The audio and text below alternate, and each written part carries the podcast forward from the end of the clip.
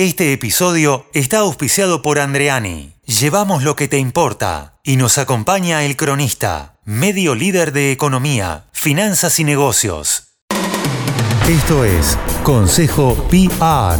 Estás escuchando el podcast del Consejo Profesional de Relaciones Públicas, Un espacio de encuentro inspirador para los profesionales de las comunicaciones en donde conversaremos sobre distintos temas y, con, diferentes, miradas. Consejo PR, Consejo PR. el podcast del Consejo Profesional de Relaciones Públicas de Argentina. Hola, soy Brenda Bianquet, gerente de Asuntos Corporativos del RER Argentina. Les doy la bienvenida al episodio número 11 de Consejo PR, el podcast del Consejo Profesional de Relaciones Públicas, un espacio de encuentro y conversación para profesionales de la comunicación, asuntos públicos y relaciones públicas. En este episodio vamos a charlar con Micaela Camián, licenciada en Ciencias de la Comunicación, docente de UBA, editora de medios, consultora en género y comunicación, fundadora de Queridas, un medio digital y consultora especializada en géneros y diversidad. Bienvenida, Micaela. Qué lujo, hermoso tenerte.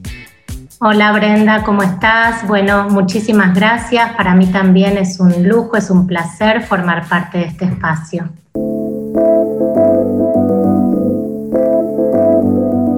Hoy nos convoca una fecha muy, muy especial y no quiero dar muchas vueltas, quiero ir a una pregunta muy directa, que es el Día Internacional de la Mujer, el 8M. ¿Por qué en este día no deberíamos dar regalos? No consideramos que es un día de festejos, no se entregan flores, no tenemos que decir feliz día.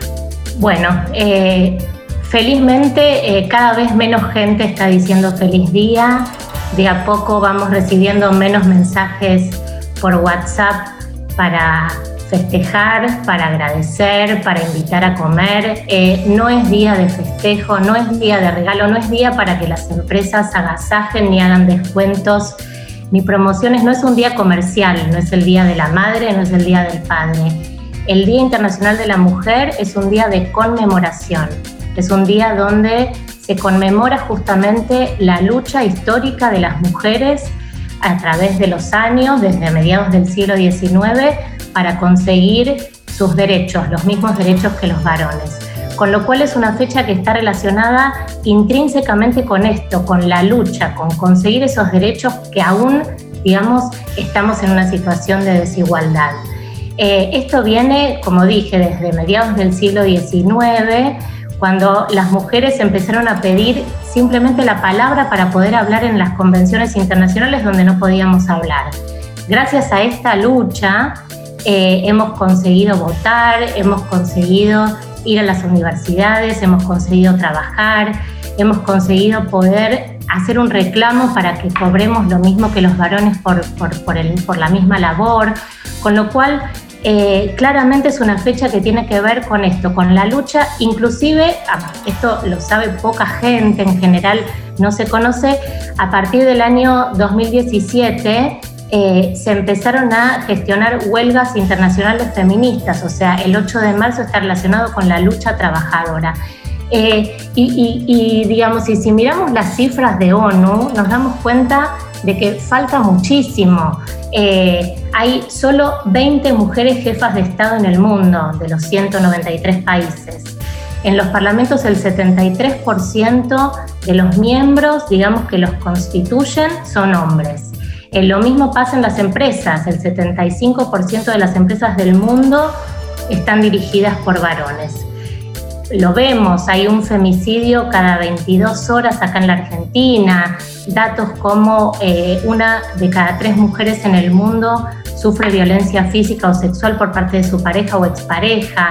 Eh, digo, hay mucho aún por lograr, entonces si tomamos conciencia de qué significa este día, vamos a dejar de decir feliz día y de hacer un regalo de un labial este, para que la mujer se sienta más bonita. Es todo lo contrario. Mica, gracias por enseñarnos todo lo que no debemos hacer y qué es lo que sucede el 8M. Pero tengo una nueva pregunta para hacerte. ¿Cuál es la función de conmemorar esta fecha? ¿Por qué es tan importante? Bueno, estas fechas son eh, momentos de grandes oportunidades para visibilizar todas estas cuestiones, para capacitarse, para entender. Eh, eh, Naciones Unidas la declaró justamente en ese sentido, la declaró en el año 1977 para que los distintos países digamos, por un lado, visibilicen, capaciten y generen acciones de cambio. O sea, es una fecha que como otras en el año, como por ejemplo el, Día Internacional de la No Violencia contra las Mujeres, son fechas que se declaran para visibilizar estas cuestiones y para ver todo lo que hay que hacer en pos de la igualdad de derechos humanos. Y hablando en algún momento nos comentaste de ONU. ONU como la organización que, fijó esta fecha en el calendario. Así que te quiero contar, Mica, que tenemos el audio de Verónica Baracat, especialista nacional en sector privado de ONU Mujeres, que nos va a contar de qué se trata esta fecha y cómo fue que ONU la puso oficialmente en el calendario a nivel mundial. El Día Internacional de la Mujer encuentra sus orígenes en las manifestaciones de las mujeres que, especialmente en Europa, reclamaban a comienzos del siglo XX el derecho al voto, mejores condiciones de trabajo y la igualdad entre los sexos. La fecha del 8 de marzo está estrechamente vinculada a los movimientos feministas durante la Revolución Rusa de 1917. En el marco de los movimientos en pro de la paz que surgieron en vísperas de la Primera Guerra Mundial, las mujeres rusas celebraron su día el último domingo de febrero, organizando mitines clandestinos. En el resto de Europa, las mujeres celebraron mitines en torno al 8 de marzo del año siguiente para protestar por la guerra o para solidarizarse con el resto de las mujeres. En Copenhague, Dinamarca, cientos de participantes de 17 países reunidas en la Segunda Conferencia Internacional de Mujeres Socialistas decidieron organizar anualmente una jornada de la mujer para reforzar la lucha por obtener el sufragio femenino universal. Tras la Segunda Guerra Mundial, el 8 de marzo comenzó a celebrarse en muchos países y en 1977 fue proclamado el 8 de marzo como Día Internacional de la Mujer por la Asamblea General de las Naciones Unidas. Desde esa fecha, la ONU y sus agencias han trabajado en la lucha de género de manera incansable. Uno de estos avances fue la creación, en el año 2010, de ONU Mujeres, como la Organización de las Naciones Unidas dedicada a promover la igualdad de género y el empoderamiento de las mujeres. Como defensora mundial de mujeres y niñas, ONU Mujeres fue establecida para acelerar el progreso que conllevará a mejorar las condiciones de vida de las mujeres y para responder a las necesidades que enfrentan en el mundo. Este 2021, el tema del Día Internacional de la Mujer será Mujeres líderes por un futuro igualitario en el mundo de la COVID-19. El tema resalta los enormes esfuerzos que realizan mujeres y niñas en todo el mundo para forjar un futuro más igualitario y recuperarse de la pandemia de la COVID-19. Consejo PR. El podcast de un consejo en movimiento. Mica, tengo una nueva pregunta para hacerte y es el rol que el comunicador eh, tiene respecto de estas fechas.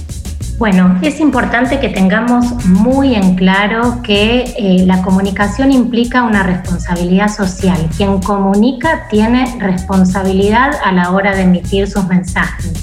Y de alguna manera, la comunicación también es educación. Si nosotras, nosotros como comunicadores, como comunicadoras, transmitimos una idea errada en relación al Día Internacional de la Mujer, y nos desligamos de esta lucha histórica y simplemente nos abocamos a hablar de festejos y agasajos, estamos informando mal, estamos comunicando mal y de alguna manera estamos este, justamente esto, tergiversando y dando información incorrecta. Entonces, es importante que sepamos que a la hora de comunicar cualquier contenido en relación al Día Internacional de la Mujer, sepamos en qué consiste esta fecha, dónde nos tenemos que parar y cómo abordar esta cuestión. Y además hay un pedido mismo de Naciones Unidas. Naciones Unidas pide, digamos, que para esta fecha tanto gobierno, sociedad civil, organizaciones y quienes están a cargo de las comunicaciones eh, tomen esta fecha para justamente hacer campañas en pos de la igualdad de género. Sí, la claridad de, comprender qué es lo que realmente se conmemora para entender cómo abordar quizás. Y acá también quiero entender eh, ¿cómo influyen los mensajes de medios, las publicidades, las campañas en relación a la igualdad de género? Los medios de comunicación y las publicidades son agentes centrales, construyen sentido, los medios de comunicación educan, tienen una función fundamental en la cultura y tienen una función fundamental a la hora de estar reproduciendo estereotipos de género, estar reproduciendo roles y mandatos. Entonces, todo eso que van generando los medios de comunicación, de alguna manera lo que hacen es validar esta cultura de la desigualdad, validar estos estereotipos que se reproducen en, en forma cotidiana y eh, digo, vamos a ir a un ejemplo muy concreto eh, que tiene que ver con los femicidios. Hubo un femicidio en el mes de febrero eh, que generó mucha atención por parte de la opinión pública. Fue una chica que este, fue asesinada después de haber hecho 17 denuncias.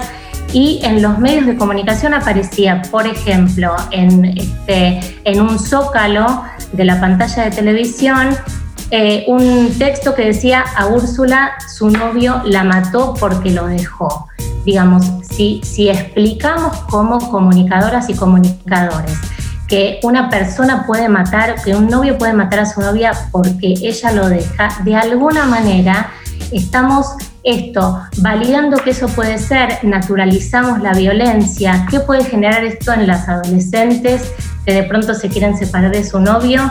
Esto eh, es naturalizar la violencia de género y esto de la cultura patriarcal que sostiene estos estereotipos, con lo cual medios de comunicación y publicidad son ejes centrales eh, en, este, en este sistema cultural, digamos, patriarcal que está reproduciendo desigualdad de género. Mica, sin duda el cambio es cultural y mm, quiero preguntarte ahora cómo podemos las empresas tener buenas prácticas, así que ahí me sirve mucho que me cuentes algunos ejemplos que, vos viviste eh, desde tu etapa de consultora y también malas prácticas. Y las malas prácticas de, empresas en relación a temas de género, eh, para poder aprender de ellas. Bueno, se aprende mucho de otras campañas, digo, se, se, ven campañas y se entiende claramente qué hay que hacer y qué no hay que hacer, cuáles son los riesgos a la hora de hablar de temas de género o de algunas otras fechas o de algunos con algunos otros contenidos donde dejamos vislumbrar todos estos sesgos y sin darnos cuenta vamos reproduciendo esto de la desigualdad de género. Hay algunas campañas, eh, Brenda, que, que posiblemente este, hayan visto que esta es una buena práctica, eh, que es sobre un producto de limpieza. Se ve a distintas mujeres eh, que miran a cámara y dicen no me ayudes, no me ayudes a la hora de limpiar, no me ayudes a la hora de lavar la ropa, no me ayudes a la hora de cocinar, están dirigidas al, varón. Y hay una frase que es muy clara que dice, porque cuando me decís que me ayudas, estás asumiendo que es mi responsabilidad.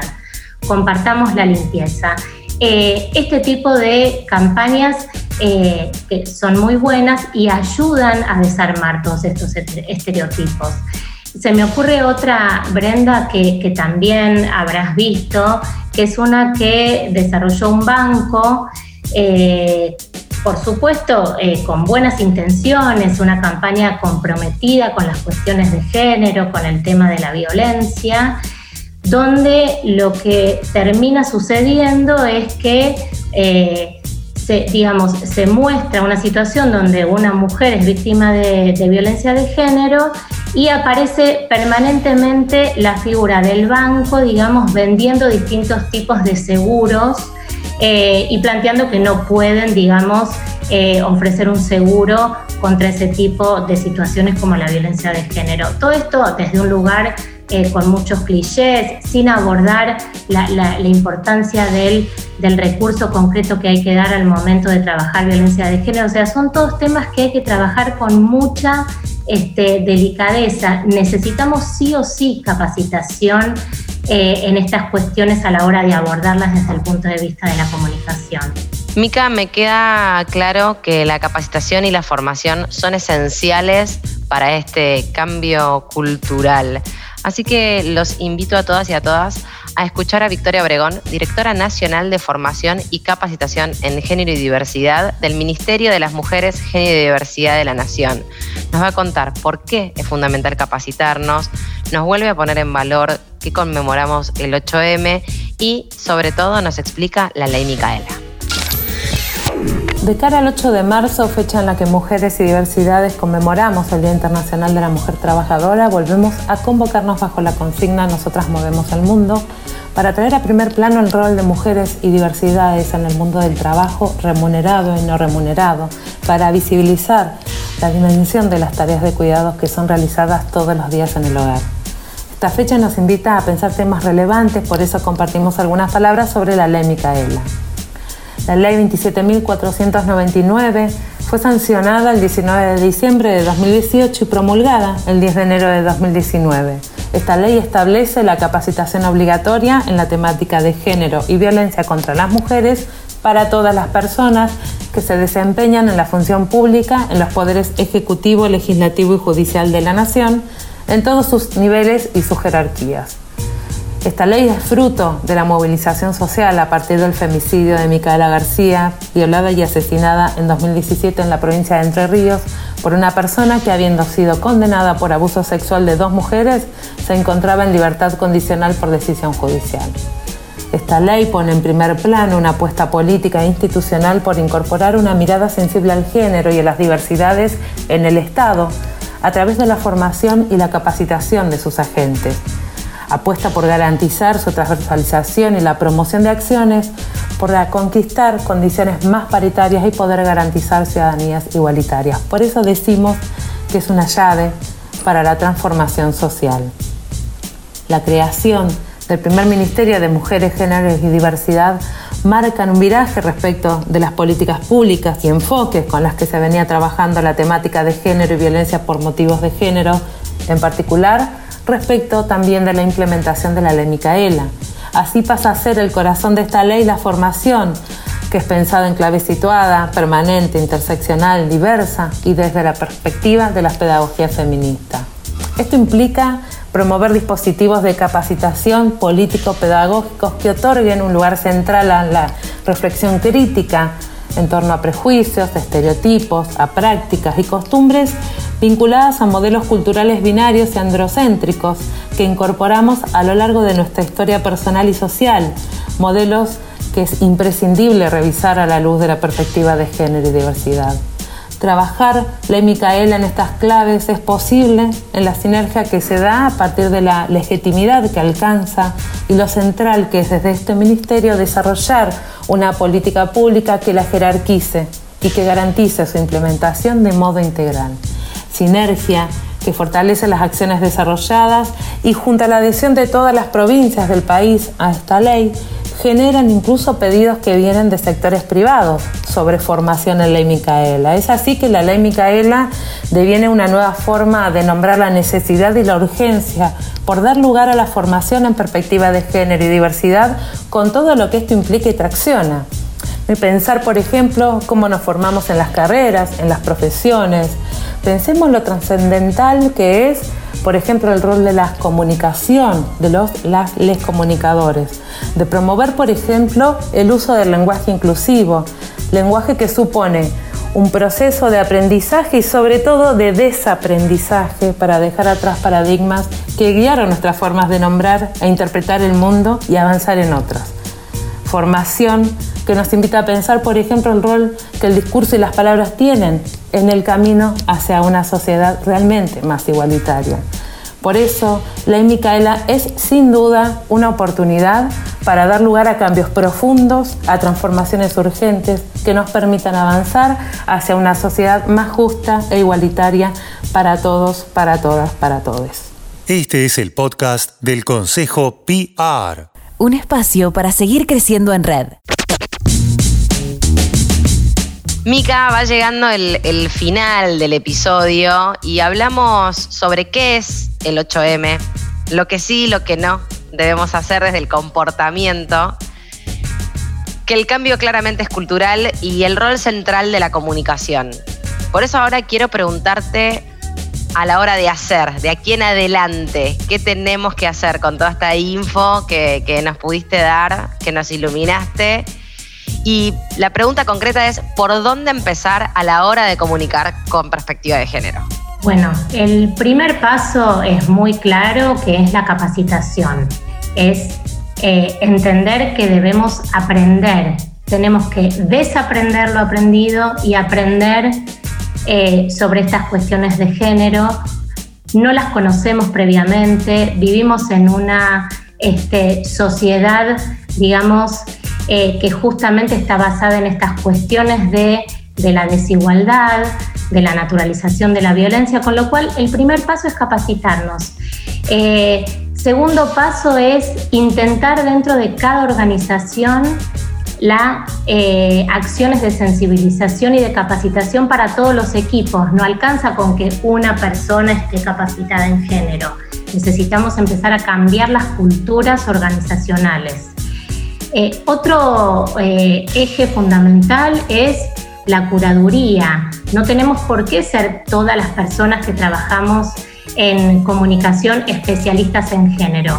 Sí tener la mirada puesta en estas cuestiones y sí entender que de pronto lo que hay que hacer es eh, pasar, digamos, ese material a gente especializada, hacer curadurías antes de los lanzamientos de las campañas, eh, cerciorarse previamente antes de lanzar.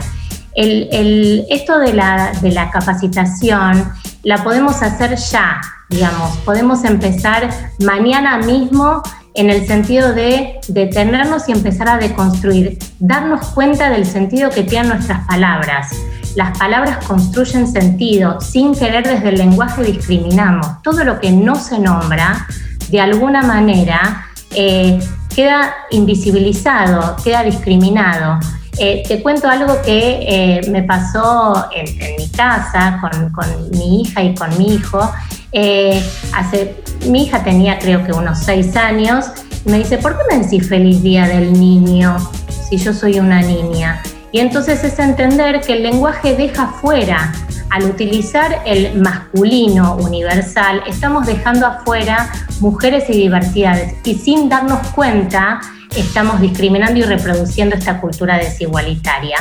Yo sé que todo lo que tiene que ver con la comunicación inclusiva y con el lenguaje genera mucha resistencia en, las áreas de comunicación.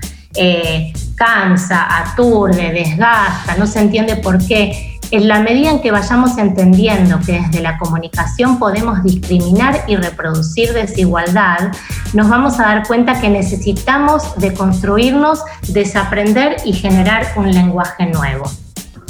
Mica, qué, fuerte todo lo que nos decís, porque nos invita a la interpelación y a entender que, todos nosotros somos parte de, de esta solución posible. Y quiero ahora preguntarte si nos puedes compartir algún tip concreto a tener en cuenta. Bueno, Bren, vamos a los tips concretos que los podemos empezar a usar hoy mismo. Eh, primer tip, antes de comunicar, tomarnos unos instantes y pensar qué es lo que vamos a decir, qué es lo que vamos a escribir y cómo lo vamos a difundir, digamos. Es tomarnos unos instantes y, revisar si no estamos cometiendo algunos de estos errores en relación a la discriminación desde el lenguaje. Segundo tip, releer y revisar. Si lo tenemos que hacer tres veces, cinco veces, diez veces, hagámoslo porque no nos damos cuenta. Es un camino de deconstrucción cultural, lleva tiempo, como cualquier hábito nuevo, digamos, eh, requiere de tiempo y energía. Vamos a un tip muy, muy simple y muy concreto que es utilizar genéricos en el lenguaje. En lugar de decir a todos les gustó, digamos a todo el público le gustó. En lugar de decir los gerentes, nos podemos referir a la gerencia. En lugar de decir amigos, podemos hablar de amistades. En lugar de decir ciudadanos, podemos hablar de ciudadanía en lugar de decir director, podemos hablar de dirección. Eh, se pueden utilizar más palabras, en lugar de decir los colaboradores, los colaboradores y las colaboradoras. Digamos, lleva más tiempo, usamos más palabras, las frases no quedan tan lindas. Eh, tenemos que entender que por ahí eh, perdemos, digamos, cierta, cierta cuestión de la belleza o de, de las oraciones más cortas, pero lo importante es tener en cuenta esto, no dejar afuera. Hay otro tip que es, por ejemplo, quitar artículos. Digamos, si yo digo, fui con unos colegas profesionales, puedo decir, fui con colegas profesionales. Ahí estoy evitando usar el masculino. Otro, en lugar de muchos invitados, muchas personas invitadas. Eh, otro tip, tener muy presente la cuestión de los sesgos y los estereotipos a la hora de comunicar, evitarlos. Si tenemos que, si somos periodistas, si tenemos que hablar sobre este, la llegada de una ministra, no hace falta decir que aparece elegantemente vestida, asumiendo que tenemos que ligar lo femenino a una cuestión de la estética y lo masculino, por ejemplo, a cuestiones de lo intelectual. Otro, otro tip fundamental, eh, a la hora de utilizar imágenes, tener muy claro qué tipo de imágenes estamos usando. Si vamos a, armar algún tipo de campaña, aviso publicitario eh, sobre una niña, evitar la niña rubia, este, de ojos claros, vestida de rosa, en un ámbito con, con juguetitos ligados a lo femenino, entre comillas. Entonces, son todos eh, tips muy concretos que podemos empezar a usar hoy mismo. Mica, gracias por los tips que nos invitan a la acción concreta e inmediata. Ahora me gustaría que reflexionemos qué podemos hacer y qué herramienta concreta te puedes llevar de este episodio. Y para eso convocamos nuevamente a Verónica Baracat de ONU Mujeres, quien nos va a contar de qué se trata el programa Ganar Ganar en pos de la igualdad de género y todo lo que las organizaciones pueden hacer. Y te adelanto algo, es gratuito, así que los invito a todos a escucharlo. El programa Ganar Ganar, la igualdad de género es un buen negocio, Está financiado por el Instrumento de Asociación de la Unión Europea e implementado por ONU Mujeres en asociación con la Organización Internacional del Trabajo. El programa nació en 2018 para promover el liderazgo y empoderamiento de las mujeres, reconociéndolas como beneficiarias y socias del crecimiento y el desarrollo. Se implementa en seis países de América Latina y el Caribe, además de Argentina, en Brasil, Chile, Costa Rica, Jamaica y Uruguay, y en los países de la Unión Europea. El programa promueve el compromiso del sector privado con la igualdad de género y el fortalecimiento de las capacidades de las empresas para implementar estos compromisos. También incentivamos el liderazgo empresarial de las mujeres, la participación en la fuerza de trabajo, el emprendedurismo, el empoderamiento económico y, por lo tanto, su participación plena e igualitaria en la sociedad. El programa promueve vínculos comerciales e innovación entre mujeres de Europa y países seleccionados de América Latina y el Caribe, al tiempo que apoya el diálogo interregional y el intercambio de buenas prácticas para aumentar la capacidad del sector privado en la implementación de negocios con igualdad de género.